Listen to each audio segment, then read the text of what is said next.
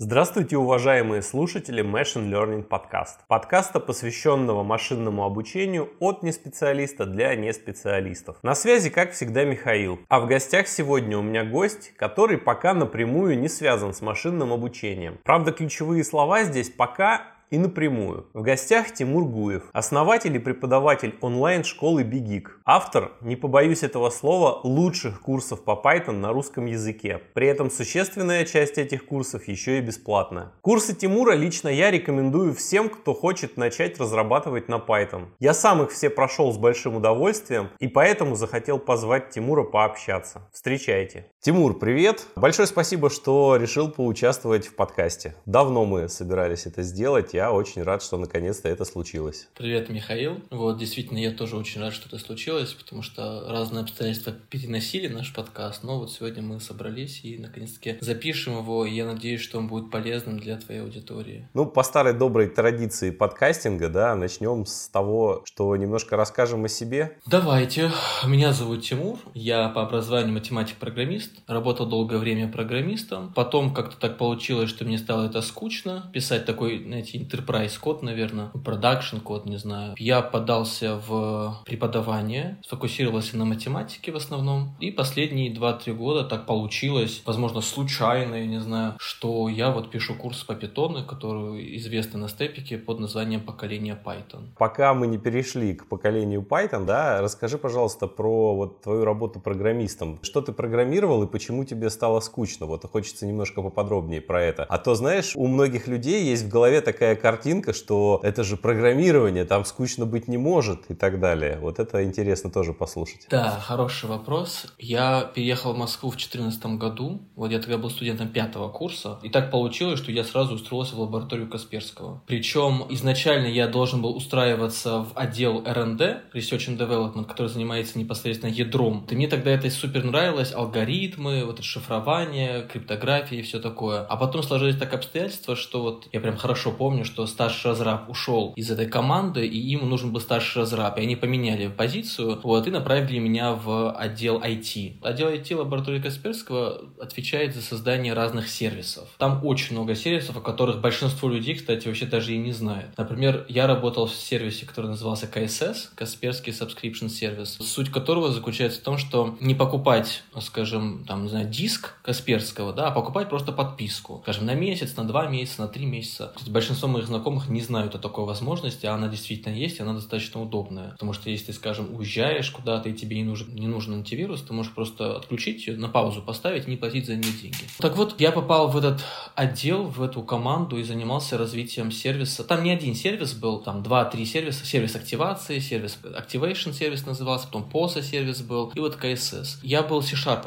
программистом, то есть full stack net developer. Мне очень нравился язык C-Sharp, я прям фанател от него. Но потом как-то мне стало скучно писать такой код, знаете, вот именно enterprise код. Там не было алгоритмов, там не было там чего-то такого исследовательского. А мне всегда казалось, что я как бы такой математик. Ты хочется что-то не просто писать код, а писать такой осмысленный код, который вот ты сначала придумываешь алгоритм, а потом уже там программируешь. Причем процесс программирования, он, наверное, занимает меньше времени, чем процесс придумывания алгоритма. А у нас получалось как-то по-другому, что наоборот, мы пишем много такого шаблонного кода, и в какой-то момент мне это просто надоело. То есть с одной стороны, конечно, было круто в том плане, что ты зарабатываешь много денег, у тебя есть такая хорошая работа, хороший социальный пакет. Кстати, большинство моих сотрудников это и держало, то, что работа, может, была и неинтересная, но за счет плюшек там Касперского, за счет всего этого, вот они все оставались, там работали 5, 7, даже 10 лет. А потом, кстати, сталкивались с проблемой, что все-таки через 10 лет они решили поменять что-то, а оказалось так, что, ну, как бы они уже устарели по технологиям, по всему, им было крайне тяжело поменять работу. Ну и вот я тогда решил что-то менять. Кстати, я после Касперского перешел в Geekbrains работать. Это ну, немножко связано с моей текущей работой, потому что они делают курсы, в частности, по питону, я делаю курс по питону. Так вот, я перешел работать менеджером по качеству образовательных продуктов в Geekbrains. Но не задержался там больше, чем на полгода. К сожалению или к счастью. А я только хотел спросить, это нам тебя ругать за все эти Geekbrains, Skillbox ы и прочее? Вы знаете, насчет Skillbox а точно нет, потому что Skillbox присоединился недавно, я ушел 4 года назад оттуда. Но я бы сказал, что нет,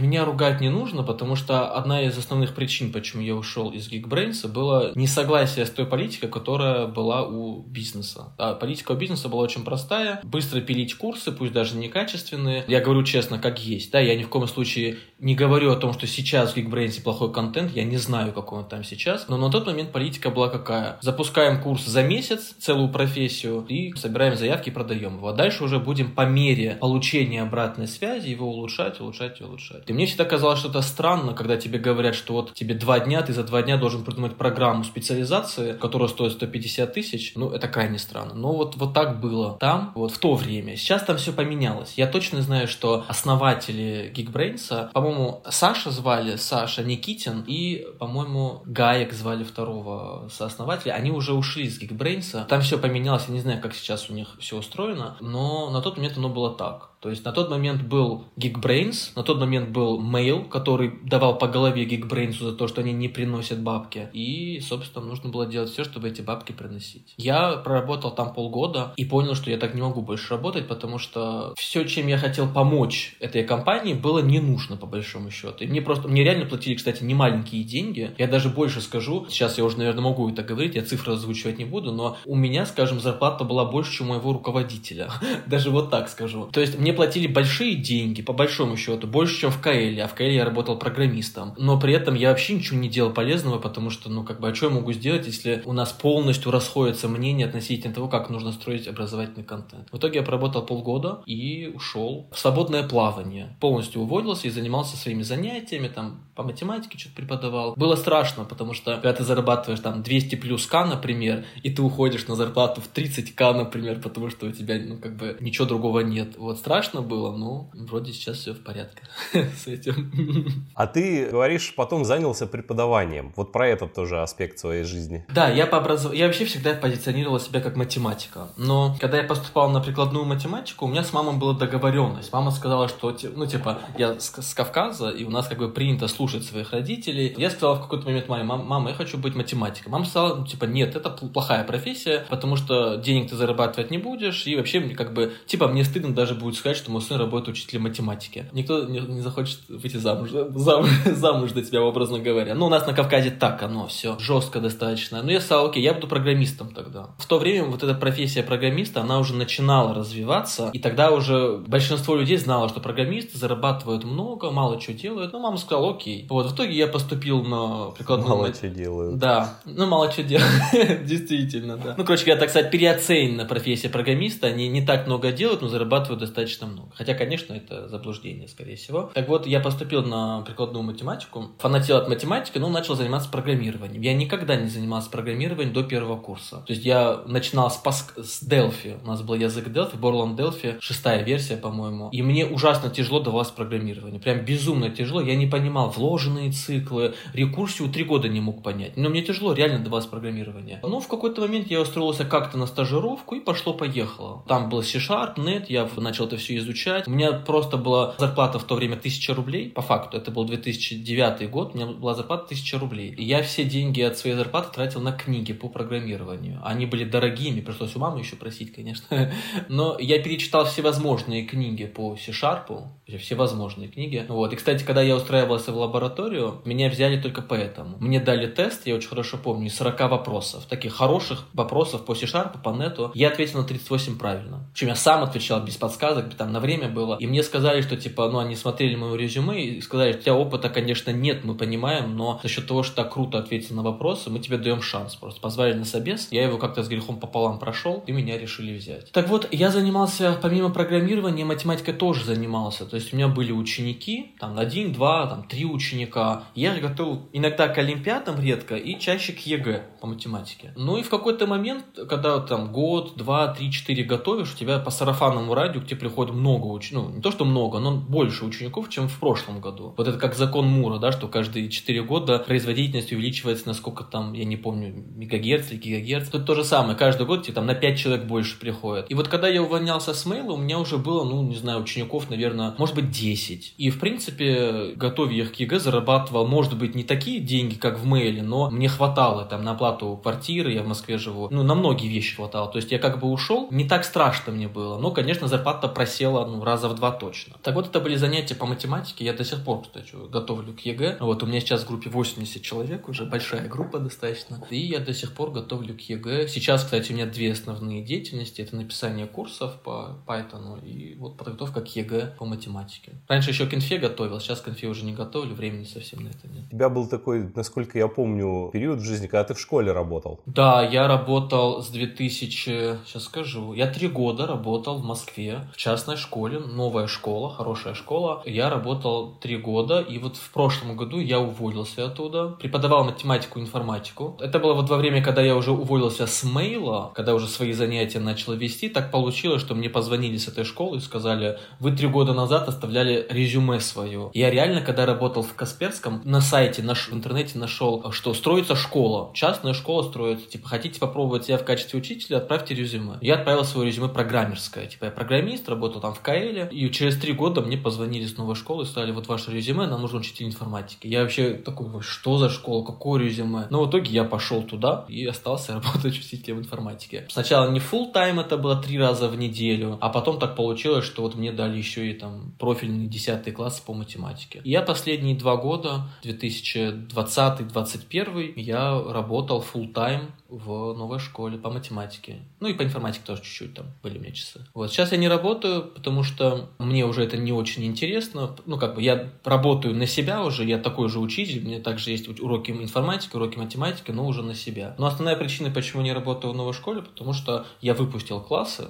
у меня был выпускной 10-11 класс, я их выпустил, и больше... Мне этого хватило, быть школьным учителем. Я для себя решил, на самом деле, что я не школьный учитель. Даже в такой хорошей школе, как новая школа, и у меня класс был просто прекрасный класс, лучший класс, наверное, который только может быть в жизни любого учителя, но я понял, что даже несмотря на это, я не школьный учитель, потому что школа, она в любом случае накладывает много ограничений, ну, на, на взаимодействие учителя, ученика, как учитель должен себя вести, что он должен требовать, заставлять и так далее, и так далее. И это, это не про меня. Не могу так. Часто приходят родители и говорят, у меня сын или там дочь такая, что ее нужно там каждый час спрашивать, а сделал ты домашку или не сделал. Я сразу говорю, мы не, не сможем работать, потому что у меня другой подход. У меня подход какой? Есть вопрос, ты спрашиваешь, я отвечаю. Развернуто могу ответить, консультацию могу провести бесплатную, но если вопроса нет, в душу лезть тебе я не буду, это неправильно. Слушай, очень интересно. Если я правильно понял, да, резюмирую, то ты из школы уволился, потому что, первое, тебе это надоело немножко, ну, то есть новизна потеряна, да, ты, то есть этот путь прошел, и дальше уже неинтересно. Это, кстати, у меня тоже такая проблема бывает часто. А второе, это то, что именно потому, что регламенты жесткие, да, которые тебе не очень нравились. Абсолютно точно, именно поэтому. Это был очень хороший опыт, это был колоссальный опыт для меня. Я когда пришел, у меня были седьмые классы, я пришел на первый урок по информатике, и на первом уроке по информатике, который был вводный, ну как-то не вводный, а тестовый урок, меня как бы проверяли, там сидели преподы с моей кафедры и смотрели, как я веду информатику. У меня на этом уроке ученики начали плакать, начали спрашивать, что типа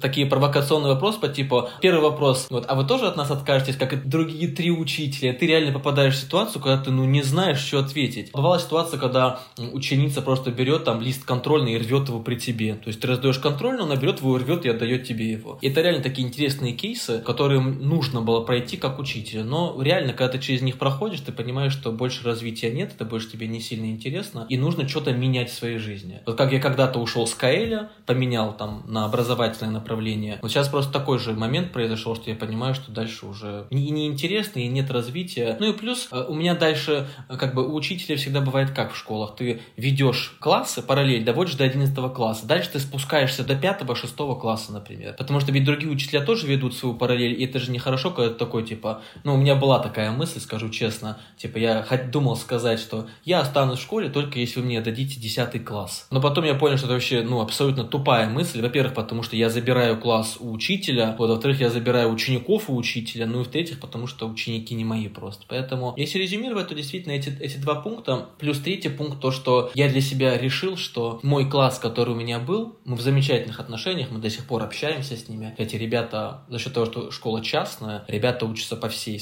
по всей стране, по всему миру. Кто-то в Канаде, кто-то в Америке. То есть дети были абсолютно всесторонне развитые, очень сильные ребята. Половина из них чисто на, англи... на английском разговаривала. Так вот, э, фишка в том, что я себя как-то отождествил мой школьный путь вот с этим классом. И я уже себя не видел с другими классами, потому что я постоянно бы сравнивал, как было до этого, как было сейчас. Поэтому я просто решил, что чтобы избежать вот этих страданий по сравнению, просто как бы все, больше не преподаю в школе. И меня звали в эту школу, вот я уволился полтора года назад, меня несколько раз приглашали в эту школу, в другую, но я для себя решил, что нет, в школу я больше пойти не хочу. Вот как-то так. Ну и плюс, конечно, мне нравится больше свободы. То есть, когда ты пишешь свою линейку курсов, ты сам распоряжаешься своим временем, местом, откуда ты их пишешь. Тебе не нужно просыпаться с утра, хотя я просыпаюсь рано с утра и ездить там на другой конец Москвы. То есть мне вот сейчас, на моем текущем этапе развития, мне важно вот эта большая возможность самостоятельности, решать самому, какой курс делать следующим, да, вот, а не читать тему, которая по плану должна быть следующей, например. Сейчас мы к курсам перейдем, я еще немножко по ученикам хочу поспрашивать. Есть такой программист достаточно знаменитый, который написал несколько фундаментальных книг российских. Андрей Столяров, по-моему, зовут, если не ошибаюсь. Может быть, имя, имя перепутал, надо будет посмотреть потом. У него есть классные книжки по программированию, где он учит базе и фундаменту, там, что, ребята, командная строка, это вот вы должны просто с ней слиться, и тогда вам все будет легко и... Нет, просто не будет, но будет легче намного. И вот он а, рассказывал в одном из а, интервью, он рассказывал о том, что он тоже занимался частным преподаванием и репетиторством, да. Ну и, в общем, в какой-то момент он отказался от этого, потому что, как он сказал, ну кто обычно приходит к репетитору? И говорит, то тоже развития нету. А вот ты как с этим справляешься? Тоже развития нету. Значит, э, если я правильно... Кстати, вот по поводу... Э, как Андрей Столяров? Фамилия точно Столяров, а имя забыл. Вот, вот, я тоже... Да, вот фамилия точно Столяров, причем у него книги, насколько я знаю, не только по одной технологии, да, у него пара там, допустим, по Java, по, по Python, он как бы адаптирует. Да-да-да, я, я точно фамилию такую услышал. Ну, смотри, я скажу так, у меня всегда был специфичный подход к обучению, я вот в частности сказал о том, что я не лезу в душу, например. Отсюда сразу можно понять, что слабые ученики, которым нужно лезть в душу, они ко мне, если и приходят, то они у меня долго не задерживаются. То есть так как-то получилось, вот я вот с Владикавказа, да, Северной Осетии, и так даже меня в Владикавказе знают, что я, я готовлю на высокие баллы по ЕГЭ по математике, и ко мне приходят сильные ученики. То есть вот в этом случае у меня ученики всегда были сильные, всегда были такие, которые готовы пять раз в неделю заниматься, выполнять там 200 задач каждую неделю, например, и так далее, и так далее. Вот, но то, что здесь есть в любом случае какой-то, ну, как бы потолок, вот в плане репетиторства, это однозначно так. Кстати, сейчас вот я, надеюсь, мои ученики не будут слушать этот подкаст, подкаст, потому что у меня много десятиклассников, которых я должен как бы еще на следующий год э, вести. Но у меня каждый год вот это желание вести дальше, оно отпадает, потому что ты каждый год делаешь одно и то же. По факту, каждый год, я готовлю уже к ЕГЭ, ну, скажем, 10 лет. Понятно, что за это что-то там меняется, я вот там становлюсь лучше, учусь решать новые задачи, но в общем случае как бы вот база, фундамент, она одинаковая. И это очень сильно раздражает, когда ты... Приведу пример, чтобы было понятнее. Вот я веду какое-то занятие, у меня там задача. Мы решаем задачу, я, и получаю получаем ответ. Я говорю, ребята, по-моему, мы что-то сами не так сделали, потому что в прошлом году, я помню, ответ был другой у этой задачи. Мы начинаем пересматривать, находим ошибку, и реальный ответ получаем тот, который у меня в голове сохранился. Вот в этом плане создание курсов интереснее, потому что там ты как бы погружаешься во что-то принципиально новое. Новый курс — это для тебя новая, как бы, новая информация. Ну, это мы в будущем поговорим, конечно. Я не профессиональный Python разработчик, поэтому мы пишем курс по ООП, и я, например, большинство всего этого не знал. То есть я, когда его пишу, пишу, я это и узнаю. Конечно, есть параллели с C-Sharp, но там много разных вещей, потому что C-Sharp, Python принципиально разные языки. Тут я просто подтверждение хочу вставить вот тому, что ты говоришь. Я тоже тут решил курс написать по телеграм-ботам. Ко мне сейчас обращаются как к профессиональному разработчику ботов. А я говорю, ребят, да я, я могу только с вами погуглить вот те вопросы, которые вы мне задаете. Потому что базу, да, какую-то базу я могу дать. А какие-то сложные нюансы я точно так же иду и ищу. Вот это самый главный навык, которому вы, по сути, должны научиться. Это действительно так. И вот большинство заблуждений мне тоже часто приходят вопросы там на почту вот по этому поводу, а нужно ли это, сколько должен знать программист и так далее, и так далее. По большому счету, действительно, у хорошего программиста должно быть, вот в последнем нашем курсе есть модуль ITER-Tools, и там до хрена просто этих функций. Естественно, я сейчас, мы написали этот курс там полгода назад, естественно, сейчас я половину не помню просто. Но я могу примерно понять, что такая функция должна там быть, наверное. Залезу в документацию, найду ее сигнатуру, вызову ее просто. Вот, а чувак написал один, а, нужно наизусть выучить все функции, все сигнатуры. Ну, как бы, нет, наизусть учить не нужно. Для программистов нужно понимать, что знать все невозможно просто. Но вот эта внутренняя осознанность, что если тебе э, это понадобится, ты сможешь залезть в интернет и нагуглить, понять, вот, вот это самый крутой скилл на самом деле. Но приходит с опытом, конечно. Согласен. Степик. Как? Ты на него попал? Я на него вышел, работая в Geekbrains. Когда я работал в Geekbrains, у меня одна из обязанностей была взаимодействовать с другими компаниями. Это называется а продающие вебинары. Ну, это сейчас очень, наверное, так понятно, да, о чем идет речь, когда есть крутой спикер из Яндекса, читает там трехчасовой вебинар по созданию телеграм-ботов, а потом предлагают тебе купить со скидкой 50% их курс по питону, например. Одной из моих обязанностей было вот создание этих продающих вебинаров. Соответственно, мне дали список компаний, вот, и я им писал и спрашивал, а не хотите ли вы вот с нами посотрудничать, там, придумать, по рекламе попиариться, как бы, вот, ну и так далее, и так далее. И вот одной из компаний была компания Авито. Ну, кстати, поймите меня правильно, я не говорю о том, что вот эти продающие вебинары, это всегда типа шлак, трэш и так далее. Иногда они бывают реально крутыми. Я сам вот недавно заходил на какой-то вебинар от Отуса. Это был продающий вебинар по юнит-тестированию. Но мне эта тема откликнулась, потому что вот в нашем курсе по ОП там есть модуль юнит-тестирования. Я его, ну, как бы не знаю. Вот я посидел часок, послушал. То есть это было полезно. Так вот, я связался с компанией Авито. Тогда там работала Аня Глотова. Она отвечала за взаимодействие. Я даже запомнил имя и фамилию Ани, потому что, потому что она сыграла важную роль как бы в моей жизни. И вот я с ней списался, мы начали договариваться про работу с Geekbrains, там вебинары какие-то. И как так получилось, что вот она сказала, что я раньше в Степике работала, отвечала там за продукцию такое. Это очень хорошая платформа. Я спросил, что про онлайн-курсы. У меня была идея тогда создать какие-то свои курсы, но по математике. И я спросил, а типа не знаю, не можете посоветовать какие-нибудь платформы? Она сказала, вот Степик крутая платформа. Дала мне контакты Наташи, я написал Наташе, Наташа Степик до сих пор работает. И вот как-то, как-то я выпустил первый курс там, по математике, потом второй курс. Очень долго писали эти курсы, потому что они были с видеоконтентом. Я записывал в студии Степика, раньше у них была профессиональная студия. Очень долго писал, переписывал, как, как обычно, первый курс, ты хочешь, чтобы все было идеально. Год я, наверное, писал первый курс, переписывал по 500 раз каждый урок. Вот, ну, в итоге выпустил. Ну, и зашел он. А потом мы написали с Иосифом наш курс «Основа программирования» на C-Sharp. Его номинировали на Stepik Awards 2000, по-моему, 18. И я поехал на конференцию в Питер. Мы победили тогда в номинации «Лучший курс для школьников». Вот «Основа программирования» на C-Sharp. И там я познакомился с Ромой. Рома, он работает, работал, работает, я сейчас не знаю точно, в образовательном фонде благотворительном IQ Option. И у них была идея, у них как бы в чем фишка этого фонда? IQ Option э, это компания, которая, там, насколько я знаю, специализируется на криптовалюте, вот на финансах, на бирже, криптовалюте и так далее. И как я понял, когда произошел взлет биткоина, у них как бы из-за этого произошел взлет всего, так сказать. И у них, короче говоря, много денег было. Сейчас не знаю. И вот они решили, основатели этого фонда решили создать благотворительный фонд, который как бы продвигает IT-направление в школу. То есть они создают бесплатные курсы там по скретчу. И вот у них была идея сделать что-то для взрослых. Ну, типа там 8, 9, 10 классы. Ну и как бы мы с Ромой там познакомились. Он увидел, что мы победили в номинации «Лучший школьный курс» и сказал, давай делать курс по питону вместе. Я сказал, давай, абсолютно неосознанно, не понимая, что это будет. Вот потом забыл про это, естественно. И спустя два месяца Рома мне написал, мы встретились и начали это обсуждать. Вот, Рома был очень настойчив, а я не хотел тогда делать этот курс. Честно сказать, я не хотел делать этот курс, меня не было времени, сил. Но Рома был очень настойчив, за что ему большое спасибо. Он от меня не отставал, короче говоря. Но я подумал, ладно, наверное, проще будет написать этот курс, чем отбрыкиваться от Ромы. Ну и вот мы начали работать над этим курсом. Ну, написали его. Когда мы его выпускали, он позиционировался просто как курс не для степика, а курс для школ, которые, ну, как бы через степик его используют просто. Сейчас этот курс используется во многих школах Питера, потому что сам фонд находится в Питере. Вот, в Москве и, в принципе, по всем городам. Мы придумали еще и методички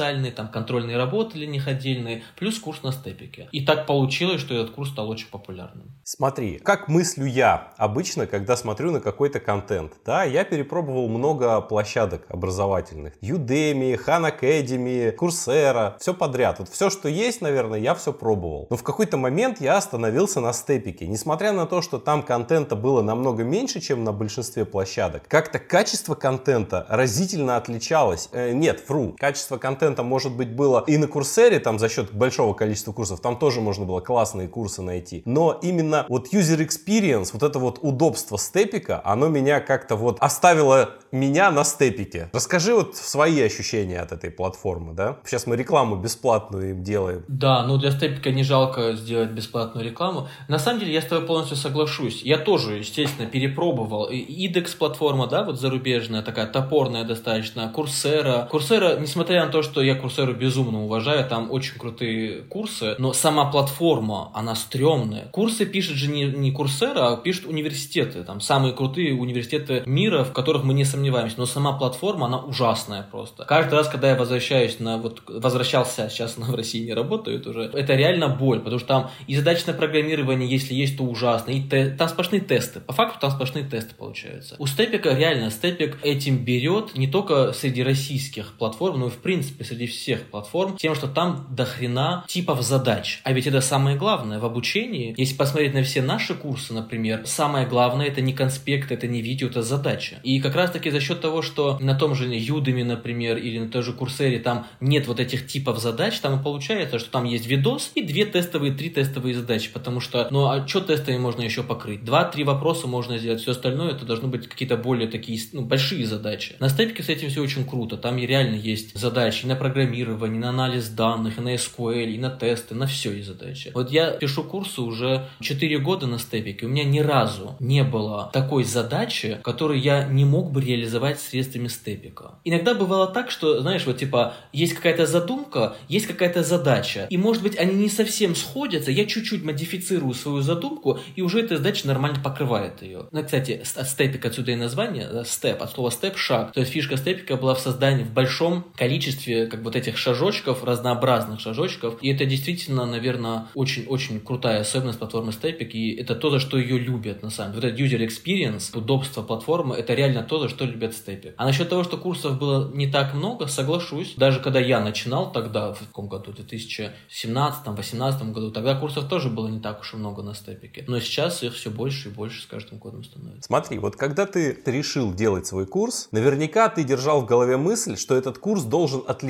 от всего остального, что ты уже видел. То есть вряд ли бы ты хотел сделать повторение какого-то курса, который уже и так существует. Я просто по себе знаю, вот крутятся мысли, а как вот, а что дать, а вот какую фишку придумать, а как улучшить, а как вот... Вот расскажи, пожалуйста, про вот эти вот терзания душевные свои по поводу того, как ты начинал курс. Это очень хороший вопрос на самом деле. Я скажу так, мне было не то чтобы относительно несложно делать этот курс, но вот это видение да, того, каким должен быть курс с точки зрения конспектов и задач, оно давалось достаточно несложно, потому что я через это все проходил. И я как раз таки тот самый студент, который через боль осваивал программирование. Я реально помню, как я не понимал вложенные циклы. Я приходил домой и тупо не мог понять, каким образом меняется переменная жи, когда и такое. То есть у меня был опыт вот через себя, через ту боль, которую я сам прошел, как, как я не понял рекурсию, когда был студент. У меня травма осталась, типа я не понимал, как это я, крутой математик со всеми пятерками, не понимаю, как какая-то рекурсия работает. И у меня была травма. И когда мы сейчас писали конспекты по рекурсии, я эту травму как бы, ну через эту травму я так подробно расписываю, чтобы это стало понятно. Я всегда задаю себе вопрос, а понял ли я тот вот 10 лет назад, что здесь написано? И если я говорю, да, понял, я на этом останавливаюсь. Если нет, я пишу там примечание или еще что-то подробнее расписываю. То, что ты сказал, что у меня было видение того, что наши курсы должны отличаться, это правда. И два основных момента. Конспекты должны быть супер понятными, задач должно быть очень много. Потому что, ну вот я ничего против не имею курса, который питон от биоинформатики, он, он реально хорош, на нем там, не знаю, уже миллион, наверное, подписчиков, один из первых курсов на степике, но когда тебе, когда это э, курс позиционируют как курс для начинающих, и ты читаешь задачу, скажем, не знаю, там, и там, зада, и там на, да, да, про граф, или там второй урок, и там уже идут сразу списки и вложенные циклы, и тебе дают задачу, реализуйте вот эту спиральку, да, вот,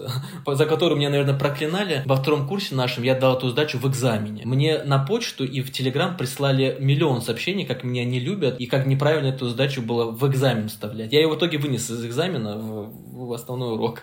А ты ее еще в конец вставил, что люди-то на расслабоне первые. Я, пом... я помню, когда увидел эту задачу, у меня глаза на лоб полезли.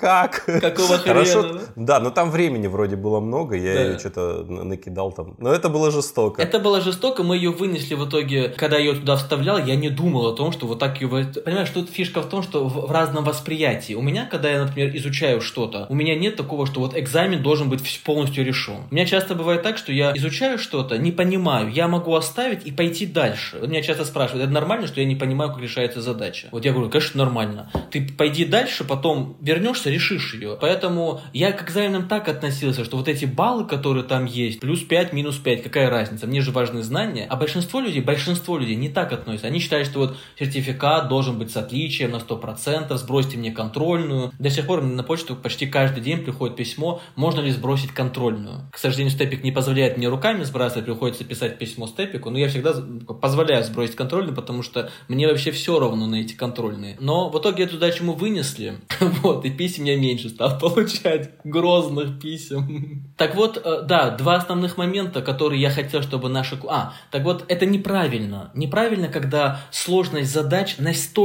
сильно скачет, что у тебя опускаются руки. Вот это неправильно. И в наших курсах мы постарались свести на нет, чтобы не было вот этого желания сразу бросить, потому что третья задача от начала уже не получается. А это можно достигнуть только если непрерывно повышать сложные задачи. И то вот если почитать отзывы на последний наш курс «Питон для профи», который я считаю лучшим из трех курсов, потому что мы как бы на нем прошли все ошибки первых двух курсов, так сказать. Даже сейчас в отзывах многие пишут, что сложные задачи скачут, либо слишком сложные в начале и так далее. То есть, видишь, здесь никогда не получится угодить каждому. Но сама идея того, что конспекты в большинстве случаев должны полностью покрывать то, что там дальше дается, она должна быть. Хотя, вот сейчас, например, когда мы уже делаем курсы как бы для профессионалов, ну и так далее дальше, мы потихонечку опускаем такие вещи. Если можно до чего-то догадаться из конспекта, где-то я, пусть явно это не будет сказано, но догадаться можно до этого, мы уже можем дать на эту задачу, например. Вот мы сейчас экспериментируем с этим, посмотрим, что в курсе по ООП из этого получится. Не знаю, что будет. Люди-то привыкают к тому, что, ага, в прошлых курсах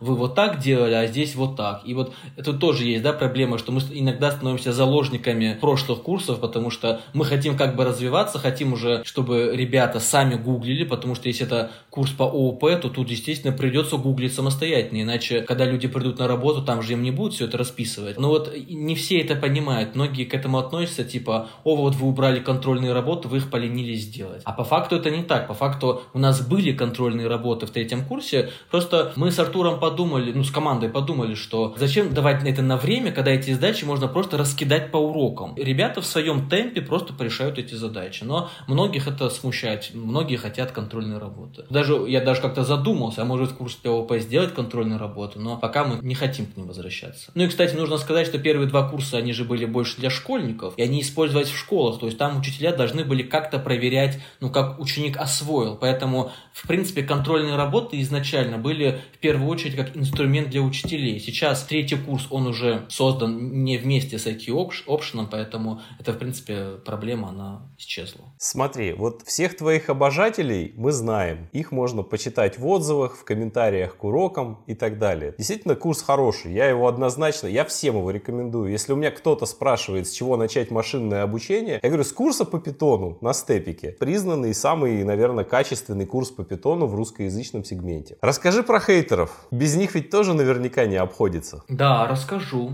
Я скажу так. Когда мы написали первый курс, и первые 70 отзывов были пятерочные, а 71 был троечный, я в депрессию впал. На самом-то деле. Я раньше очень сильно реагировал, мне, ну, на, на свою сторону принимал. Да, вот чувак пишет, курс не очень, задачи сложные, неинтересные, плохо сформулированные, и ты сразу такой, блин, ну раз он написал, то, наверное, действительно что-то нужно править. Сильно загонялся первое время, безумно. Потом понял, что, во-первых, всем не угодишь, это, это факт. Каждый по-разному воспринимает одну и ту же задачу, то ты ее читаешь, но она супер понятная, а другой читает и говорит, говно не понимаю. И ты такой, ну блин, я могу, конечно, под тебя ее написать, но когда другие ее не поймут, или они скажут, слишком подробно расписано. Поэтому в какой-то момент вот на такие комментарии и отзывы, типа задача говно, там зачем мне вся эта математика нужна. Вот в первом курсе было много хейта по поводу математики. Типа большинство задач, они математические. И это действительно так, но тут нужно понимать, что это не то, чтобы я такой любитель математики, и только математика должна быть в программировании. Когда мы изучаем основы языка программирования, типа условного оператора или цикла, да, for, там, то, естественно, мы же не можем сразу начать, там, не знаю, вот тебе веб-страницы, там, пройдись по всем ссылочкам А и найди там такие-то, у которых что-то там равняется чему-то. Поэтому основы программирования в любом случае, когда я был в универе, мы также начинали, у меня есть, до сих пор есть хороший файлик, PDF-ка, список, там, не знаю, 500 задач по программированию, вот по Паскалю, когда я учился, по Delphi. Там большинство задач, они по математике. Ну а как по-другому? Поэтому было много хейта, и я в какой-то момент реально думал, типа, а может быть реально я гну палку по математике, может быть надо уменьшить ее. Но потом пришло осознание, что ну, я математику-то люблю, но основу программирования проще изучать через математику. Во втором курсе тоже было достаточно математики. В третьем курсе, например, когда мы уже переходим к более серьезным аспектам питона, типа декораторов и так далее, там уже математики, конечно, меньше. В курсе по ООП ее тоже не так много получается. Было много хейта по поводу математики, но я понял, что это травма. Это травма людей, типа я в школе математику не понимал, сейчас я хочу стать программистом, зачем программисту математика? Многие писали, писали в личку мне тоже, знаешь, бывают, бывали такие, что писали в личку, что вот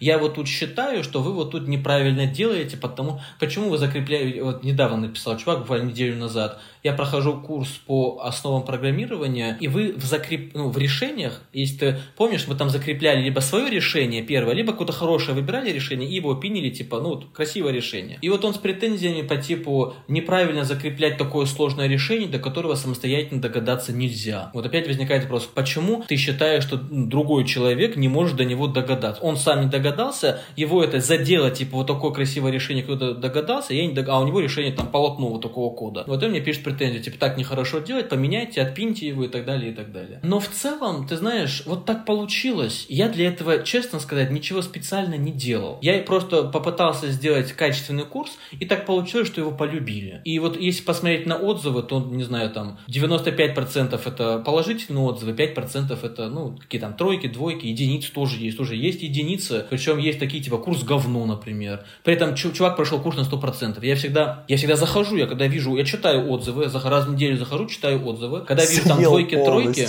да, курс говно. Или, или, или там тройка, курс, там, курс неплохой, тройка. И я всегда думаю, вот, чувак, ты посчитал, что это тройка. Ну, оставь фидбэк, что тебе не понравилось, чтобы мы хотя бы попытались его. Нет, курс, курс хороший, три, например. И ты такой сидишь и думаешь, блин, курс хороший и три. Ну, как это соотнести? Не понимаю. Было, было один, знаешь, что курс классный, один. Но я смотрю, и я такой, типа, ну все, это взрыв мозга, я не понимаю. Я зашел на страницу этого чувака, и это девушка была, девушка была. Я еще тогда думаю, ну, ладно, не, не знаю, почему такое ощущение, что парни могут быть токсичнее, чем девушки. Я не знаю, ну, это, наверное, просто ощущение. И у нее там, по-моему, было ВК. Ну, я и ВК написал, я реально пишу, типа, можно спросить, говорю, что не так? Она такая, нет, говорит, курс прекрасный, говорит. Я говорю, почему одна звезда? Он говорит, я пять звезд ставила. Короче, она спутала просто пять звезд и одну звезду. Подумал, что это пять звезд. Вот, бывало такое, что чувак написал, допустим, там, не знаю, часто ставит там четверку или тройку из-за того, что упираются в ограничения степика. Но это ведь не наше ограничение. И чувак пишет, что типа, вот все хорошо, но из-за того, что там у меня часто показывает не один, ты же знаешь, там у степика есть глюк, что он не обновляет количество баллов. Вот один отзыв был типа 4, из-за того, что ваш курс не всегда не проставляет баллы. Ну, я понял сразу, о чем идет речь. Я ему написал тоже в ВК, говорю, чувак, это не мы, это степик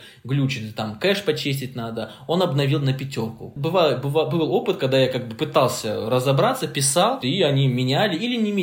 Бывали, бывали такие токсичные люди, которым ты, он тебе поставил там двойку, ты пытаешься как-то, ну, сгладить, не знаю, а он, а он потом и на единицу исправил, что типа, какого хрена ты мне пишешь. Такие тоже бывают люди. Но в целом, нам повезло с нашей аудиторией. Она у нас супер лояльная и супер любящая. И за это прям, я не знаю, это, это наверное, одно из самых, одна из самых главных вещей, которую мы смогли сделать нашим, нашей линейкой курсов. Это очень круто. Это очень большое, ну, очень дорогого стоит, большого стоит на самом деле. Потому что это мало у кого есть. Такой комьюнити хороший и в Дискорде комьюнити, и ты знаешь, да, вот ты сам есть в этом, в Телеграме, там уже 10 тысяч людей. Представь, 10 тысяч людей в нашем курсе, они изучают наш курс и общаются друг с другом. Это просто, ну, я не знаю, очень круто. В бизнес-моделях есть такая, когда ты делаешь, даешь что-то попробовать бесплатно, да, так называемая вводная продажа, а на следующих продуктах уже зарабатываешь. Логично было бы платный курс сделать после первого. Почему второй тоже бесплатный? А, я скажу, был страх. На самом-то деле, когда делали второй курс, реально, когда был третий курс, казалось бы, уже там на первых двух курсах больше полумиллиона людей. Это, ну, это очень много. Понятно, что полмиллиона не придет на платный курс, но если сделать относительно небольшую цену, то ну хотя бы там тысяча, две придет, это уже неплохие деньги. Но даже когда мы выпускали, когда я выпускал третий курс, я боялся, что типа вот получится так, что первые два были популярными, а второй кажется типа, ну, нет. Возможно, одной из причин, возможно, возможно. Одной из причин, почему и второй курс был бесплатный, было это, что был некоторый страх того, что на него ну, мало кто придет. Типа мы себя еще не сильно зарекомендовали. Но это возможно сейчас, я так мыслю, но в то время не было мысли, в принципе, на третий курс. Когда мы делали второй курс, у меня не было такой жесткой мысли, что вот сейчас второй курс будет бесплатным, вот, а вот третий курс будет уже платным. Потому что, в принципе, не было стопроцентной уверенности, что третий курс вообще появится. Не было такой уверенности. Только под конец, уже когда мы выпустили второй курс, курс. Когда уже мы победили в номинации, мы победили в степике два года подряд, первый и второй курс, ну, занял место лучший бесплатный курс. Вот тогда уже я подумал, что... А, ну и, кстати, еще очень важный момент там было то, что очень многие писали в комментариях и в отзывах, вот вам мои деньги, только сделайте следующий курс, образно говоря. И ты, когда это читаешь, ты как бы мотивируешься и думаешь, что, ну, наверное, если столько людей пишут, то третий курс, если он будет платный, то что-то из этого получится. Но вообще, вот мы с тобой это обсуждали еще, помнишь, когда на нашем прошлом созвоне, что изначально не было, вот как это обычно бывает, типа первые два без попробуй, тебе понравится, иди дальше в платку, такого не было изначально. Изначально это были курсы бесплатные, общедоступные. И если бы они не были бы такими популярными, я так скажу, если бы они не стали бы популярными, то, скорее всего, бы продолжение бы не родилось третьего курса, и сама линейка поколения Python дальше бы не продвинулась. Но вот получилось, как получилось. Это было прям, ну реально, очень непредвиденно. Причем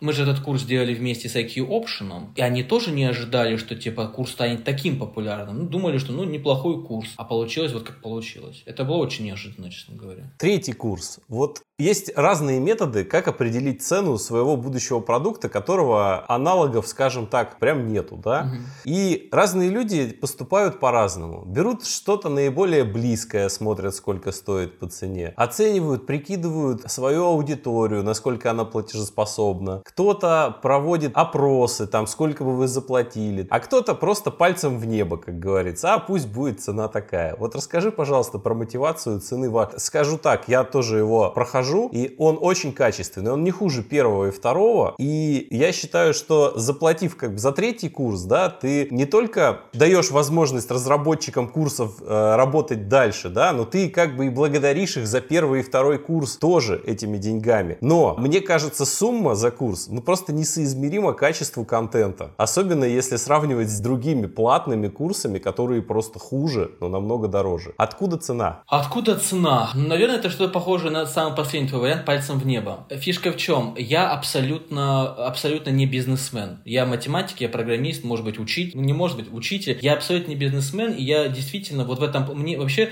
если была бы моя воля, я бы его бесплатно бы раздавал. И, кстати, я его раздаю бесплатно, когда люди, скажем, там, с других стран, которые не могут оплатить курс, особенно с Украины, потому что Украина даже не может переводить там на банк Белоруссии, на другие банки. Вот я добавляю бесплатно людей с Украины, потому что мне кажется неправильно, когда человек хочет купить, у него, ну, он готов заплатить, но и вот из-за тех ограничений, которые сейчас между нашими странами произошли, он не может этого сделать. Поэтому те люди, которые пишут на почту, например, у нас есть корпоративная почта, и говорят, мы с Украины, как оплатить? Ну, никак. Я говорю, пришлите ваш user ID, мы вас добавим курс бесплатно. Это к тому, что была бы моя воля, я бы этот курс раздавал бы бесплатно. Но это вот мое, как бы, не знаю, это, как сказать, то, что я учитель, я люблю дарить знания людям. Многие ученики, которые не могли позволить занятия со мной, занимались со мной бесплатно. В данном случае вот чем я руководствовался, когда ставил такую цену? Мне показалось, что наши курсы, они массовые курсы. И хотелось сделать их доступными для школьников, да, для студентов, для там, магистрантов, аспирантов, учителей, ну и, в принципе, всех остальных людей тоже. Поэтому я сразу для себя решил, когда мы третий курс сделали, я, естественно, во время разработки туда-сюда мысли бегали, какая будет цена. Я точно для себя решил, что она будет не больше 5000. В самом начале, что точно больше 5000 цена не будет. Вот у меня была эта цифра, она в голове возникла, а дальше вот получилось, что мы его сделали 3400 для того, чтобы многие люди смогли себе его позволить. Я думаю, что у нас это будет сохраняться. Я не знаю, может быть, в дальнейшем мы, конечно, будем что-то менять, но основной посыл в том, что наши курсы должны оставаться доступными. Чувак может, как бы, не знаю, работая учителем, хочет поменять профессию, у него нет 150 тысяч, чтобы купить курс от Geekbrains. А если он его и купит, это будет полное разочарование, потому что когда человек вкладывает такую огромную сумму, он думает, что из него сделать программиста сразу. А ведь это неправда на самом деле. Из этих 150 тысяч 120 тысяч это маркетинг, и остальные 30 тысяч это, возможно, курс получается. Цена небольшая, потому что нам хотелось, чтобы курс был доступным для массы. Ну и плюс мы с тобой тоже это обсуждали.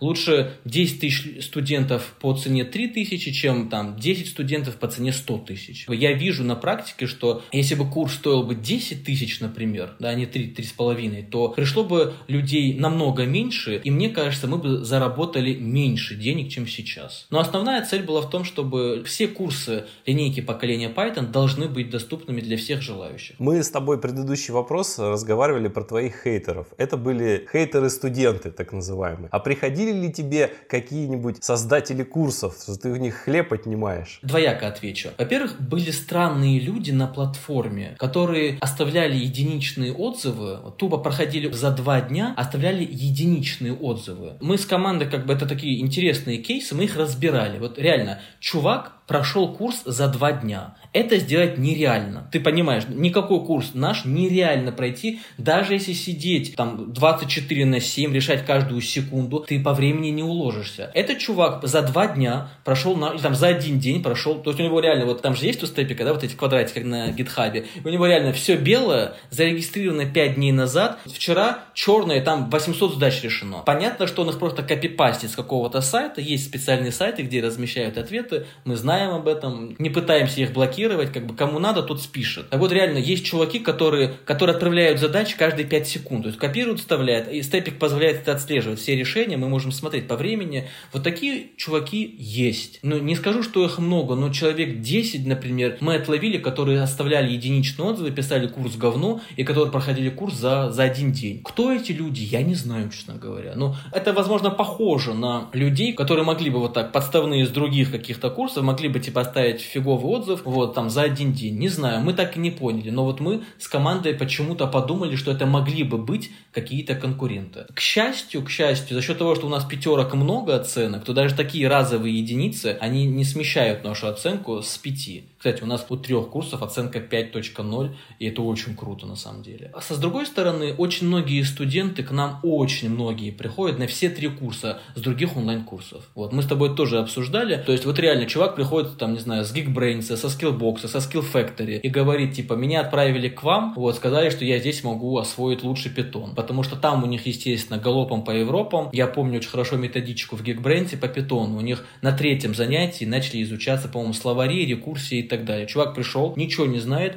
третье занятие, рекурсия, словари и так далее. Ну, естественно, он ничего и не узнает, по большому счету. Он просто попытается сделать возврат, а ему скажут, чувак, возврата не будет, потому что уже три занятия походил. Поэтому, наоборот, даже у меня была в какой-то момент, знаешь, идея, может быть, нам как-то списаться с этими компаниями, типа Skillbox, Geekbrains, и как-то, ну, я не знаю, не просто так, что чуваки отправляют к нам своих учеников, а как-то более официально это сделать, типа курс при подготовке, например, или там параллельной подготовке. Но если вы не готовы вкладывать столько времени в основу программирования и отправляете к нам, то разумнее как-то это может быть на бумаге записать, что у нас есть соглашение, что вы там отправляете к нам, или если у нас курсы дальше будут платные, что вы там, образно говоря, можете купить там, не знаю, для своих студентов по какой-то скидочной цене лицензии, чтобы они могли в дополнение к своим курсам их пройти. Такая идея была у нас, вот, но она как бы дальше идеи пока не продвинулась. Потому что, как я сказал, я абсолютно не бизнесмен, вот, я могу генерировать контент образовательный, но вот такие идеи, они всплывают, а потом тухнут и, и забываются. Нужны люди, которые будут это пропихивать. Ну, дальше, возможно. Смотри, вот пройдя курс по основам программирования, даже хороший курс, как у тебя по основам программирования, реальным профессиональным разработчиком не станешь. Потому что профессиональный разработчик это намного больше, чем человек, знающий хорошо синтаксис языка и умеющий решать, как ты сказал, математические или алгоритмические задачки. Да? Программист это намного больше. Вот основы получили. А дальше ты что делать? С основами все равно, ну, можно попробовать, но вероятность отказа сильно высокая. И ты еще у тебя на, на курсе, ты не даешь гарантированную помощь в трудоустройстве, да? Да, гарантированно.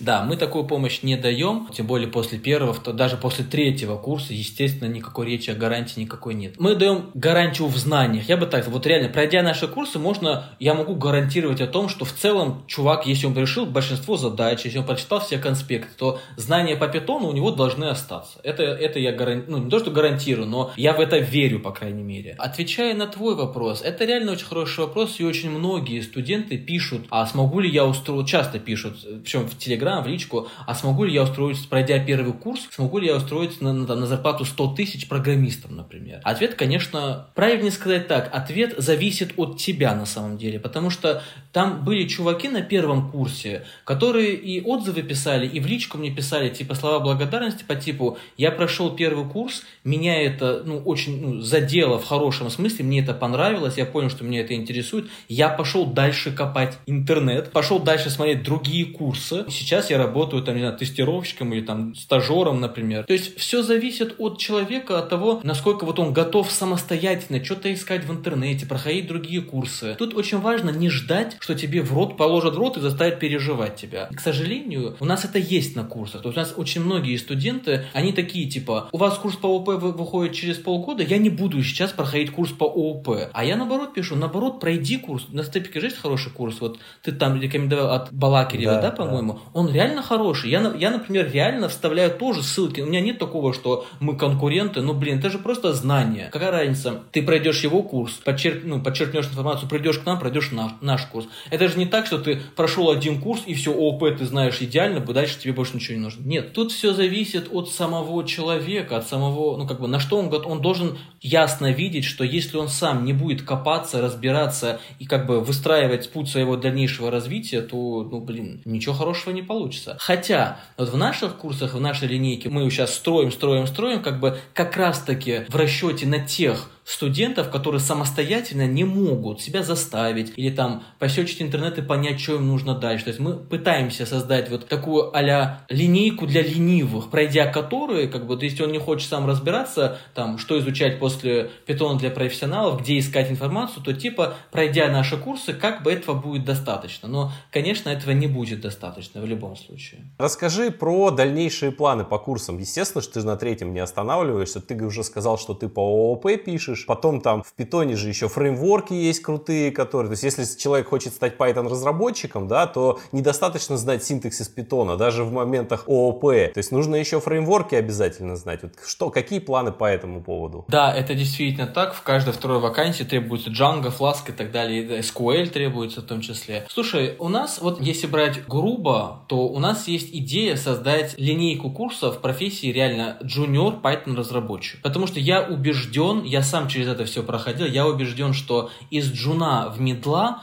можно перерасти только работая на реальном проекте, на реальных задачах. Потому что все остальное, какие бы там нас часто просят, делайте задачи более приближенные к реальной жизни. Какие бы вот мы задачи не пытались к реальной жизни делать, это не то. Поэтому, когда вот смотришь всякие скиллбоксы и гигбрейнсы, которые скажут сразу, да, минуя джуна, сразу перейти в медла, это все вранье на самом Ну, нет, возможно, есть какие-то такие частные случаи, когда реально чувак сможет, но это все прям очень-очень, ну, 0,01%. Наша цель это сделать линейку курсов, пройдя которые чувак, ну, студент сможет стать джуном, устроиться на работу, стать джуном. Вот, что мы видим в этой линейке? Вот у нас первые три курса это такие центральные курсы по питону. Синтаксис питон, его возможности, но этого, конечно, недостаточно. Это, это необходимо, но недостаточно. Значит, следующий курс у нас это ООП получается. Этот курс, с одной стороны, как бы по питону, потому что мы на питоне его пишем, с другой стороны, он концептуальный, потому что ООП, в принципе, не привязано к языку. Это просто парадигма. Я вот, скажем, C-Sharp знал хорошо, и мне сейчас, когда изучаю Python, я многое как бы такой, типа, блин, как это ужасно сделано, некрасиво, скажем, те же отсутствие модификаторов доступа в private, protected, мне кажется, как это можно было не сделать, например. Но, тем не менее, привыкаешь к тому, что в Python там ты добавляешь подчеркивание и все, например. И это то же самое, что private добавить в C-Sharp. Это я говорю к тому, что курс по вот ООП, он не только по Python, он в принципе по парадигме. И если студент прошел курс по ООП, то он, в принципе, понимает не то, как это в питоне реализовано, а в принципе, что такое ООП, и если он потом перейдет на Java, ему не будет сложно. Следующий курс после ООП у нас в планах два следующих точно курса, это алгоритмы и структуру данных, и это базы данных. Несмотря на то, что на степике есть много хороших курсов по алгоритмам, там есть хорошие курсы, которые я сам проходил, там есть хорошие курсы по SQL. Вот, скажем, там есть один от Дальневосточного, по-моему, университета, популярный в топе, и есть еще курсы от вот Schultes Education, может быть, ты слышал, там целая линейка курсов признанных, они очень крутые курсы. Но это было бы крайне странно, когда ты, у тебя цель глобальная сделать профессию джуниор-разработчика, как бы перенаправлять на другой курс и там все это изучать. Вот, поэтому две цели у нас следующие, это алгоритмы и структуру данных, но вот это очень важно, поскольку вот я сам через это проходил, и я знаю, как нелегко дается рекурсия в алгоритмах. Смотришь и не понимаешь, а почему это, почему, я помню, когда быструю сортировку изучал, будучи студентом, я смотрю на код, она работает, а я такой, а я не понимаю, почему она работает просто. У меня боль не рекурсия, у меня боль динамическое программирование. Динамика. Ну, динамика это особая боль, я помню, у меня тоже боль была с динамикой, знаешь, какая связана? Я немножко увлекался олимпиадным программированием, и я так, собственно, в программирование и влился. И я вот не понимал, как мне эту формулу составить. Типа, я вижу формулу, я по ней начинаю подставлять чиселки для начальных, и я понимаю, что в конце, опа, вот на цвет получается. Но как до этой формулы дойти самостоятельно, я не понимал. И до сих пор, честно скажу, не понимаю. Поэтому вот курс по алгоритмам это особый будет курс в том плане, что ведь алгоритмы и структуры данных это же прям сильно стык с математикой, да, правда? Ну, с наукой, так сказать. И это как раз то, что боятся большинство программистов, типа, вот у меня математика слабая, я не смогу изучить там алгоритмы на графах или еще что-то, или еще что-то. Это очень важный курс в том плане, что я прям хочу этот курс так спроектировать, чтобы даже те люди, у которых проблемы с математикой, у которых есть страх, что это, там, они не смогут это сделать, чтобы даже они, вот изучая этот курс, поняли, что алгоритмы ну, на каких-то базовых и средних уровнях, они несложные. Конечно, я честно говорю открыто, что я сам не какой-то, не знаю, мастер в алгоритмах. Существуют, вот скажем, красно-черные деревья. Корман или кнут, да? Корман, однозначно. У меня есть корман, у меня нет кнута. У меня, у меня есть кнут, но не тот кнут. Собственно, я кнута, я сам математик, я кнута начинал читать, будучи студентом. Я на пятой странице его закрыл, потому что мне это не зашло ни с точки зрения математики, ни с точки зрения компьютер сайенс. Поэтому Корман, Седжвик тоже, по-моему, есть хорошая книга по алгоритму. Вот Корман, Седжвик, крутые книги, я их сам проходил и читал. Хотя там тоже математики дофига. В Кормане тоже есть математика. Там вывод анализов алгоритмов и так далее. Кнута не рекомендую. Вот я всегда, когда читаю комментарии даже на Хабре, знаешь, там умные дядьки пишут, читай кнута. Мне кажется, что это самый ужасный совет, который можно дать по изучению алгоритмов, потому что именно кнут приводит к тому, что ребята думают, что алгоритмы это не их, они никогда их не освоят. А это не так на самом деле. Но при этом вот наш курс по алгоритмам, он не будет всеобъемлющим. То есть там и структурам данных. Там, скажем, я думал, там не будет, скажем, не знаю, красно-черного дерева, потому что красно-черное дерево это, это прям отдельный, не знаю, модуль получается. Ведь в компьютер Science очень много сложных структур, структур там дерево отрезков, например, тоже такая несложная структура данных, но очень узкоспециализированная получается. Поэтому вот тот курс, который мы планируем, это будет такой типа базовый плюс, там будет поиск, там будет сортировка, там будет структура данных типа, не знаю, там бинарное дерево, список, очередь, стек, например. База, которую должен знать любой, любой программист. Хотя многие программисты говорят, мне не нужны алгоритмы. У меня были такие коллеги, которые были прекрасными программистами в плане того, что они делали на работе. Они были очень хорошие программисты. Но у них было убеждение, что мне нафиг это не нужно. Я, типа, мне не интересно, какая там сортировка в питоне используется под капотом или в C-Sharp. Ну, мне интересно и все. Таких много. Но, честно говоря, мне кажется, что вот хороший специалист компьютер сайенс, слово программист, оно, возможно, как-то урезает немного. Программист это чувак, который пишет пишет только код. По факту это не так. Программист это чувак, который и думает над алгоритмами в том числе. Вот. У кого-то больше, у кого-то меньше. Есть программисты, которые только думают над алгоритмами, но им не интересно их реализовывать, например. Там в Яндексе, там, в Алисе, например, какими придумывают эти алгоритмы машинного обучения. Они реализуют математическую модель, а про прогать им вообще не интересно. Так вот, это курс по алгоритмам и структурам данных. Это курс по SQL. Причем в чем особенность этого курса будет, если получится его реализовать, реализовать в том, что я хочу в одном курсе подружить SQL и Python. Первая часть это будет реляционные базы данных, теория, проектирование, SQL язык, а потом уже связка Python с ними. То есть вот там, как она называется, это SQLite, например, да. То есть вот подружить, именно говоря, не просто вот типа просто текущие курсы, они просто по базам данных, по СУБД, там MySQL или Postgre. А я хочу сначала половину курса сделать по BD, СУБД, а потом половину именно как Python с ними может взаимодействовать. На примере примере вот э, этих двух библиотек, которые мы с тобой сказали. На ближайший там год-полтора это вот эти два курса. Дальше у нас есть идея, это анализ данных. Pandas, NumPy, это сейчас очень популярно, полезно даже для людей, не занимающихся машин-лернингом вот этим всем, потому что анализировать данные, аналитикам это полезно в том числе, да, поэтому вот NumPy, Pandas, всякие библиотеки визуализации всего этого, обработки визуализации, вот есть идея создать типа поколение Python, анализ визуализация данных, а после этого, да, это Django. И вот туда пойти, веб, Django, Flask. Я не знаю, я не специалист в этих темах, я никогда не работал с Django, никогда не работал с Flask, и я точно знаю, что для создания вот этих курсов потребуются дополнительные люди, которые это знают, потому что я это точно не знаю, мне будет тяжело писать о Django, потому что я никогда даже, не знаю, там, страницу никакую не написал на Django. А вот все предыдущие курсы, это SQL, алгоритмы и анализ данных, там я бы сам еще смог бы поучаствовать в их создании ожиданий, так сказать. Ну и, конечно, кто-то уже должен прийти нормальный и рассказать про асинхронность в питоне. А, я помню, ты написал об этом, и ты когда написал, я так как-то, я в такси ехал, я так загнался, думаю, блин, тема реально важна, но я ее не знаю. Вот на самом деле, я в C-Sharp асинхронность, я когда вот изучил C-Sharp асинхронность, я ушел тогда с C-Sharp. Я ушел с C-Sharp, когда вышла шестая версия его. Сейчас там, по-моему, уже десятая версия, может даже двенадцатая. Вот в шестой версии C-Sharp появились асинки и уэйты. Как раз таки то, что есть и в питоне, да, вот в этой библиотеке, а, они оттуда как раз таки стыбрили эту идею создания этих карутинов и всего остального. Но я тогда чуть-чуть потрогал это там и ушел, и, естественно, забыл. И я знаю, что в питоне эта библиотека, она еще, она сделана топорнее, чем в C-Sharp, потому что C-Sharp, он посмотрел на питон, посмотрел на Java и как бы на основании этого опыта сделал красиво. Вот. А в питоне это сделано так себе, и я хочу туда залезть, но вот есть какой-то страх, что слишком сложный, я не разберусь. И это реально хорошая тема, сделать отдельный курс по асинхронному программированию. Но, честно честно скажу, моей текущей экспертизы недостаточно для этого. Если я сейчас туда залезу, я просто утону там и не сделаю текущий курс. Поэтому, вот честно, ближайший там год, полтора, два я это точно делать не буду. Может быть, я, не знаю, скооперирую с чуваками, которые это знают, и мы сможем, типа, они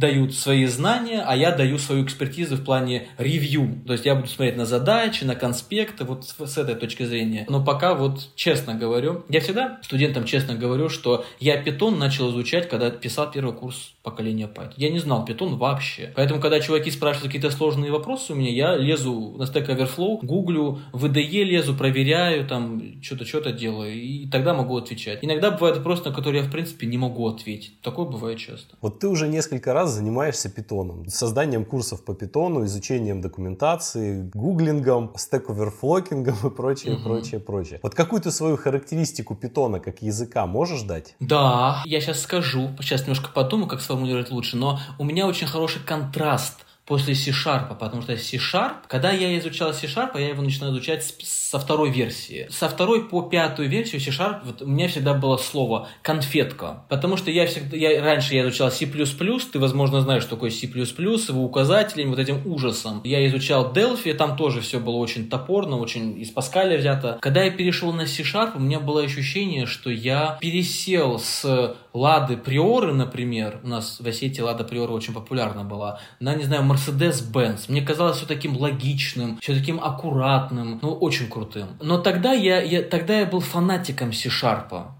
То есть я был таким, знаешь, типа вот у меня были друзья, которые на Java прогали, мы с ними постоянно срались, типа я говорил, C-Sharp круче, у нас тут есть LinkQ, у нас тут есть, не знаю, там делегаты, а у вас даже нет указателей на функции в Java. Ну, какая-то хрень. И вот мы срались, срались. То есть я защищал тогда именно C-Sharp не как средство программирования, как именно какой-то язык просто. Когда я перешел на Python, то, конечно, я вот в плане красоты я просел. Потому что очевидно, что Python не такой красивый, он не такой согласованный, как C-Sharp. Там очень много вещей, которые ну вот, исторически так сложилось. И поскольку Python сам прокладывал себе путь да, ну, хотя он, конечно, смотрел на вот АБ, АБЦ язык, но, тем не менее, Python, он как бы прокладывал свой путь, начиная с какого года? 92-го, 92 95 год? Ну, начало 90-х. Начало 90-х, да. да.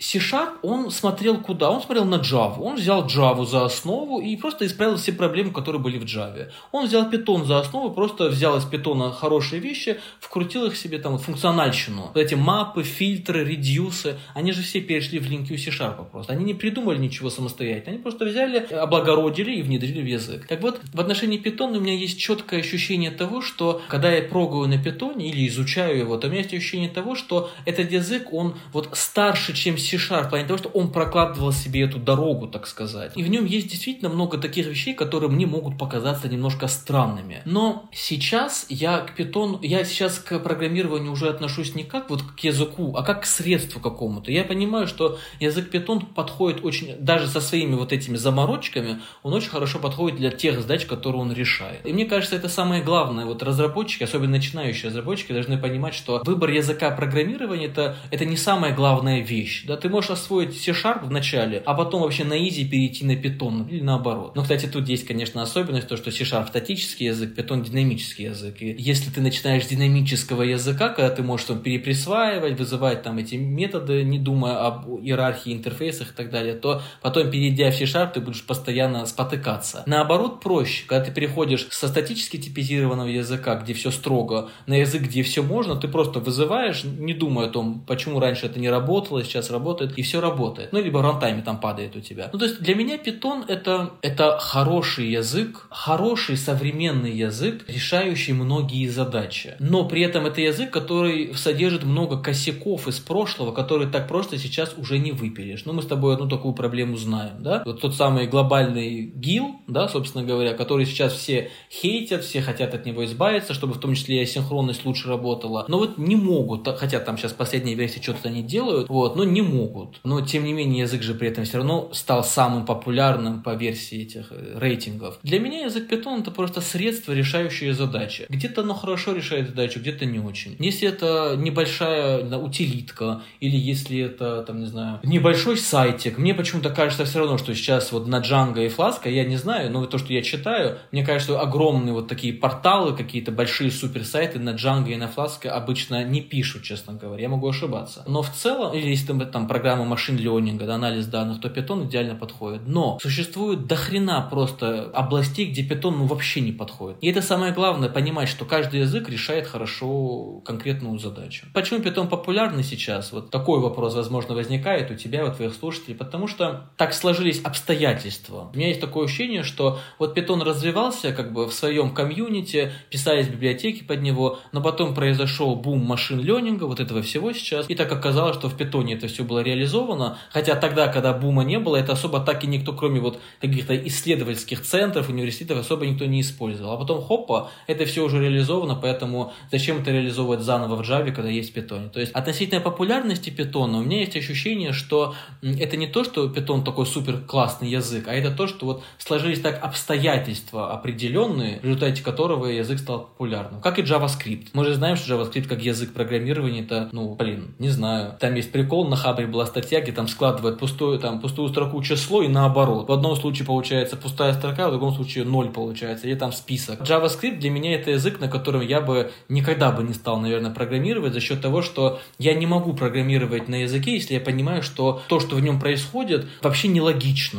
Вообще нелогично получается. Для меня JavaScript это абсолютно нелогичный язык программирования. Вот, но он ведь супер популярный. Он настолько популярный сейчас, что он обошел C-Sharp. Вот. А почему? Ну, потому что сейчас веб, он повсюду. Все сейчас в вебе, поэтому JavaScript сейчас повсюду. Вот для меня Python, резюмируя, это хороший современный язык, решающий многие задачи, но не все, имеющий при этом много каких-то косяков, несостыковок, но с которыми можно реально жить. Ну и еще нужно отдать должное, это хорошо развивающийся язык. Занимаясь питоном, я сейчас, например, не переживаю, что наши курсы, они станут неактуальными. Потому что за счет этой популярности, я понимаю, за счет того, что комьюнити питона супер большое, оно развивает, у меня есть ощущение, что дальше питон будет только в ближайшие 5-10 лет, питон будет на высоте. Может быть, он не будет первым по популярности, но это, ведь это же не важно, первый, второй или десятый. Вот на нем будут писать и будут писать много в ближайшее время. Тем более, раньше же одна из основных претензий была это его скорость, а Да. тут с 11 версии это все сильно улучшили. Да, это опять-таки вот питон для чего-то подходит, для чего-то. Действительно, да, питон не быстрый но он не может быть быстрым языком, потому что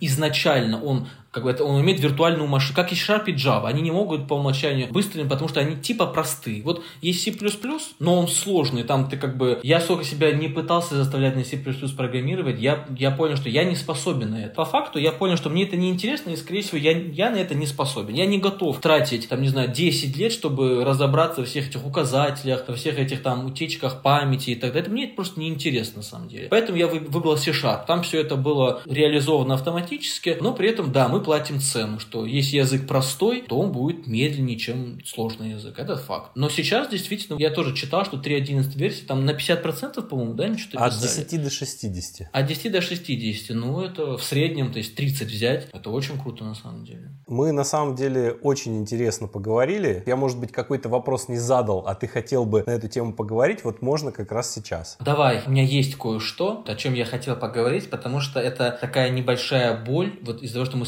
создаем эти курсы, и многие пишут вот вопросы по типу «у меня не получается, что мне делать?». Вчера мне написал взрослый мужчина вопрос ВКонтакте. «Привет, я прохожу курс для продвинутых сейчас, хочу купить курс для профессионалов, но я туго сижу на задачах. Типа я могу задачу решать час, или два, или там день говорит задачу решать. Может быть, это не мое говорит. Может быть, я не способен на это, и мне не стоит идти дальше покупать этот курс. Вот эта боль. У нас есть замечательный манифест, и я бы хотел попросить тебя дать ссылку на него, или скопипастить его, либо дать ссылку на него, где я расписал вот какие-то принципы, моменты относительно того, что есть программирование, через что придется пройти, изучая программирование. Очень большое заблуждение сейчас у большинства заключается в том, что программирование это профессия, которую может освоить каждый, это легко, это типа не юридическое, это не, не мед, и тогда легко, короче говоря. Это все вранье. На самом деле программирование это нелегко. Но в программирование влиться проще, чем стать юристом. Это факт, потому что чтобы стать программистом, тебе и нужно 6 лет учиться как врачом. То есть вот в этом плане это действительно проще. Влиться в эту индустрию может любой человек, который будет прикладывать усилия. Так вот, проходя вот этот свой путь от человека, который только услышал где-то, что программисты много зарабатывают и не работают, да, до того, когда ты получишь свою первую работу, этот путь, он не тривиальный, он не линейный, да, он вот такой получается. Это всегда взлеты, когда ты, о, задача получилась, как круто, иду дальше, а потом следующее, ты такой, блин, не получается, какой-то я тупой, что-то не то. Тут нужно понимать, что если мы изучаем программирование и нам все дается очень легко, то тут две причины этого. Либо мы супер умные, а это бывает в очень редких случаях, либо мы делаем что-то не так. Когда мы изучаем программирование и там профессию, неважно какой язык программирован, Python, C-Sharp или даже C++,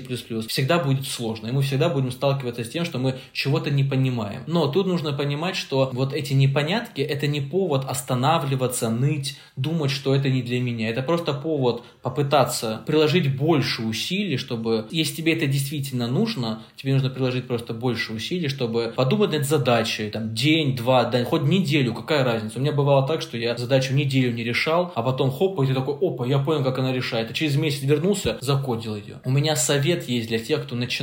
То же самое, кстати, с машин-ленингом. Это ведь такая тема, что сейчас же многие туда лезут, правда? Ведь типа это сейчас высокооплачиваемо, это сейчас то все десятое, хочу в Яндексе работать там и так далее, и так далее. Но тут первая же, первая лекция, первый урок, и там математика пошла. Там вторая производная, градиент, и ты такой, блин, ну все, это машин ленинг не для меня получается. Вот это, это вообще, в принципе, связано с любым направлением, наверное, даже не только в программировании, но программирование особо. У меня есть рекомендация для тех, кто хочет что-то осво- освоить что-то новое, там, программирование или машин ленинг, дата сайенс, что всегда будет сложно. На первых порах будет безумно сложно, безумно непонятно, и тут нужно понимать, если тебе это интересно, ты реально готов тратить время, нужно углубляться и идти дальше. Не думать, что это не твое, не думать, что у тебя не получается, ты тупой, там, как некоторые спрашивают. Просто дальше идти и идти. Если что-то не получается, нужно идти дальше. Не нужно на одной задаче, на одной теме заострять внимание там неделю, месяц засесть на, на градиенте. Но не понимаешь, пойди немножко дальше. Потом будет какой-то, не знаю, опа, и ты вернешься и поймешь, что такое градиент, например. Вот, вот этот манифест, я его написал, я его писал очень долго, и я считаю, что любой человек, который осваивает там машин ленинг или программирование, должен его прочитать и должен осознать, что на пути будет очень много преград, но это нормально, и они возникают абсолютно у всех. И если люди думают, что вот какие-то крутые программисты, многие думают, что я крутой программист, Михаил, на самом деле. Я обычный программист, который просто прорвался через это, прошел этот путь, вот и все. Который сейчас не боится сказать, что я не знаю синхронность в питоне, например. Но могу разобраться в ней, если потрачу достаточное количество времени. Я уверен, что большинство людей, 99%, могут разобраться во всем, если захотят и если потратят достаточное количество времени. И это нужно всегда помнить, особенно тогда, когда чего-то не получается. Но вот ссылочку на манифест обязательно дай. Это не реклама, она в бесплатных курсах находится. Там реально я сам его перечитываю периодически, когда сам забываю какие-то моменты. У меня, у меня у самого так же бывает. Ты изучаешь что-то и не получается. И ты думаешь, блин, ну я же уже как бы это все знаю, вот предыдущий. Почему здесь так туго идет? Можно перечитать просто и понять, что это абсолютно нормально. Слушай, отличное, отличное завершающее слово. Большое тебе спасибо, что поучаствовал в подкасте. Он получился не совсем про машинное обучение, но мне да. кажется, что такие выпуски должны быть. Я сам, когда слушаю, если подкаст сильно заточен под какую-то одну тему, ну в какой-то момент тебе ты либо уже знаешь, о чем там будут говорить, да, либо уже становится не очень интересно. А когда приходит человек и немножко с другой стороны заходит в подкаст, мне кажется, это разбавляет очень хорошо. Спасибо тебе, что позвал меня. Мне прям понравилось. Знаешь, когда вот меня зовут где-то выступать, это не так часто бывает, но периодически бывает. Я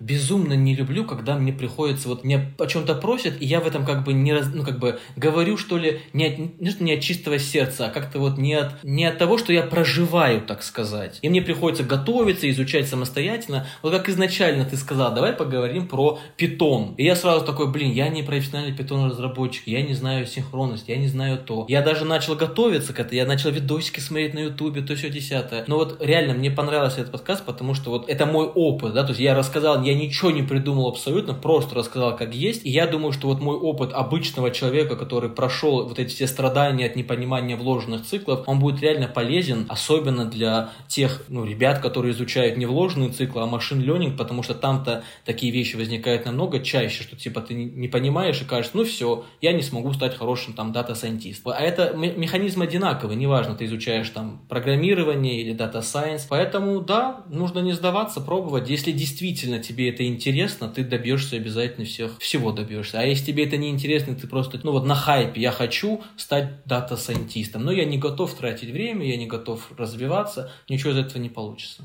Ну так совсем. А не пойти ли мне потратить 150 тысяч, чтобы за два месяца? Можно пойти, но из этого ничего не... А потом будет... А, кстати, после этого будет безумное разочарование. Во-первых, потому что ты не стал им, а ты ожидал, что раз ты такую сумму потратил, то ты должен стать, ты не стал им. Плюс ты потерял 150 тысяч, а это немало на самом деле. И плюс после этого ты уже в эту сторону никогда не пойдешь. Ты скажешь, все, это не мое, я погорел, я пошел, не знаю, в другую область. Меня сейчас спрашивали, а ты сам курс проходил, и прошел бы ты такие курсы дорогие или нет? Я говорю так, я в так... если есть деньги, есть деньги, иди туда. Но нужно понимать, что э, люди воспринимают эту стоимость большую, как раз она такая большая, то там меня точно сделают программистом. Вот это неправильное утверждение. А при этом, ну как бы, если деньги есть, и ты работаешь, ты сам готов работать, ну иди. Почему? Это неплохо, возможно, неплохо будет, да, нормально. Из всех компаний, меня тоже спрашивают, так вот посоветуешь. Мне нравится Otus. Otus и Яндекс, как Яндекс Практикум, они в целом-то вроде как неплохие. Ну да, они из себя не сделают сеньора, они из себя не сделают, наверное, медла тоже не сделают. У меня есть убеждение, что медлом можно стать только после джуна и только на реальной работе. Хотя они говорят, что сделают медла. Но вот я знаю многих, кто Яндекс Практикум проходит, и те, кто проходит Otus. А, еще Hexlet. Я очень люблю Hexlet. У них тоже текстовые конспекты, как у нас. У меня самого есть подписка Hexlet, кстати. Я много, я читаю их конспекты и многое перевариваю для наших курсов. Вот эти три компании я не то чтобы рекомендую, но на них бы обратил бы внимание. Я бы еще Karpov Courses сюда добавил. Ой, ну Karpov Courses это... Я почему не сказал про него? Потому что это анализ данных, а я от него пока далек, я больше по программированию. Но Karpov Courses это... Ну так, он же со степика вышел, правда ведь? Создал популярный курс на степике, получил отличную обратную связь, к нему пришли люди, которые поняли, что он реально знающий, он сделал свою команду, компанию, и зарабатывает сейчас, я думаю, не маленькие деньги. У него реально хорошие курсы, и он реально крутой специалист в этой области. Это правда, да. Спасибо тебе, что позвал. Может быть, когда-нибудь еще в новом году увидимся. Когда будут новые курсы у нас, может. Слушай, да, я, я на самом деле всем гостям предлагаю записаться когда-нибудь еще раз. Поэтому, если позову, приходи обязательно. Обязательно приду. Михаил, спасибо большое тебе. Вот, хорошего дня. Вот, желаю твоим подписчикам, я, кстати, в твоей группе тоже состою, поменьше математики, побольше машин-ленинга без математики, ну, той самой, которая страшная. Ну, в общем, э, машин-ленинг это очень интересно. Я сам мечтаю туда погрузиться. Надеюсь, что когда-нибудь я погружусь, и, может быть, благодаря твоим курсам в том числе. Или нашим курсам, которые мы когда-нибудь запишем вместе. Я думаю, что я приду к тебе за помощью по машин-ленингу, потому что я там ни черта не знаю. Математику знаю, машин-ленинг не знаю. Я за такого рода коллаборации с удовольствием, потому что у меня твои курсы откликаются. А значит, и наш курс, если он будет, тоже будет крутой. Да, спасибо большое тебе. Все, Михаил, давай, пока-пока, хорошего дня. И вам спасибо, уважаемые слушатели, что остаетесь со мной. Подкаст продолжает жить и впереди еще много интересных гостей и тем для обсуждения. Подписывайтесь на телеграм-канал «Стать специалистом по машинному обучению», чтобы быть в курсе новых выпусков подкаста, получать ссылки на полезные курсы и материалы по машинному обучению и не только. Да и в целом быть на связи. А кому интересна разработка телеграм-ботов на Python, заходите на Stepik посмотреть курс, который у меня получается. В нем я постарался собрать те знания, знания, которых зачастую не хватает тем, кто уже освоил синтаксис Python и думает, как бы его теперь применить на практике. Курс я сделал бесплатным в качестве благодарности площадке Stepik за то, что она дает возможность получать востребованные знания очень недорого, а во многих случаях и вообще бесплатно. Все ссылки в описании к подкасту. До новых встреч!